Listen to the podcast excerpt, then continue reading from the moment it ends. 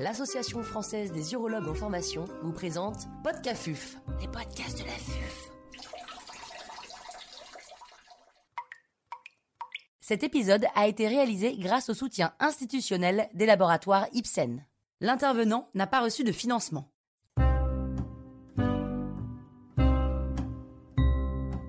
Place et indication des biomarqueurs dans le cancer de la prostate localisé. Docteur Laurent Brureau, chirurgien urologue au CHU de Pointe-à-Pitre Abîme, nous fait part de son expertise. Le PSA a-t-il toujours sa place?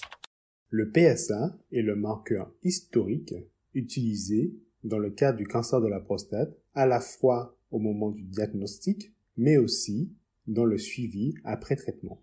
C'est un marqueur qui n'est pas parfait puisqu'il est caractéristique de l'épithélium prostatique et non du cancer de la prostate, car son taux peut varier si il y a d'autres affections au sein de la prostate, telles qu'une hypertrophie bénigne ou alors une infection. En routine, c'est le PSA total qui est utilisé. Le PSA libre n'a que d'exceptionnelles indications. Celles-ci sont réservées aux patients n'ayant pas encore de diagnostic de cancer de prostate. Cependant, son apport est faible. Il permet d'affiner l'indication des biopsies de la prostate dans des cas spécifiques. Mais on peut utiliser d'autres aspects du PSA, tels que la densité du PSA, qui est un rapport entre le PSA et le volume prostatique, qui peut être utilisé pour sélectionner les patients qui pourraient bénéficier d'une biopsie. Il est également utilisé en surveillance active. Autre paramètre, le temps de doublement du PSA, qui est souvent estimé en mois, qui peut permettre aussi de sélectionner les patients qui pourraient bénéficier d'une biopsie et est aussi utilisé dans le pronostic après traitement, notamment pour les patients sous hormonothérapie. Autre paramètre, la vélocité du PSA, qui est souvent utilisé en pronostic après traitement. Quels sont les autres marqueurs existants? Il existe des biomarqueurs urinaires et des biomarqueurs sanguins.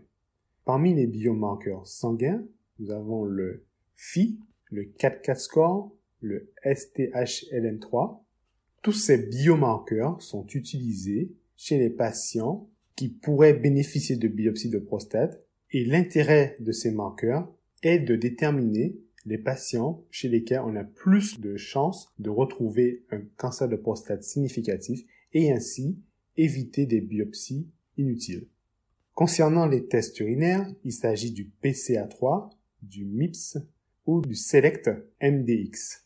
Ces tests urinaires se base essentiellement sur l'expression de certains gènes impliqués dans le cancer de prostate. Et là aussi, l'intérêt de ces biomarqueurs est de sélectionner au mieux les patients qui pourraient bénéficier au mieux de biopsies de prostate et ainsi éviter des biopsies inutiles. Ces différents biomarqueurs peuvent être utilisés à travers des nomogrammes ou des calculateurs de risque.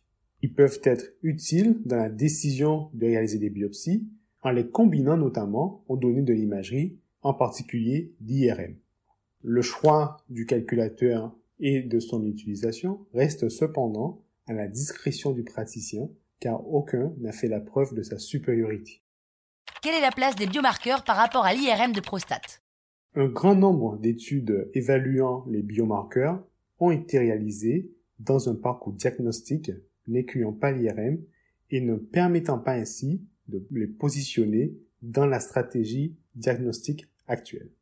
Actuellement, seul le PSA et les variables cliniques intégrées dans les nomogrammes semblent permettre de prédire une IRM négative, mais là encore le niveau de preuve est faible.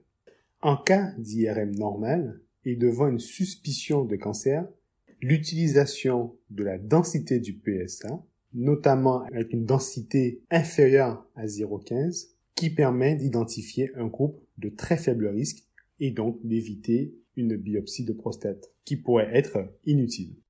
Il y a actuellement en cours un groupe de travail de l'affût sur les biomarqueurs qui probablement prochainement pourra émettre des recommandations claires quant à l'utilisation de ces biomarqueurs dans la stratégie diagnostique du cancer de la prostate.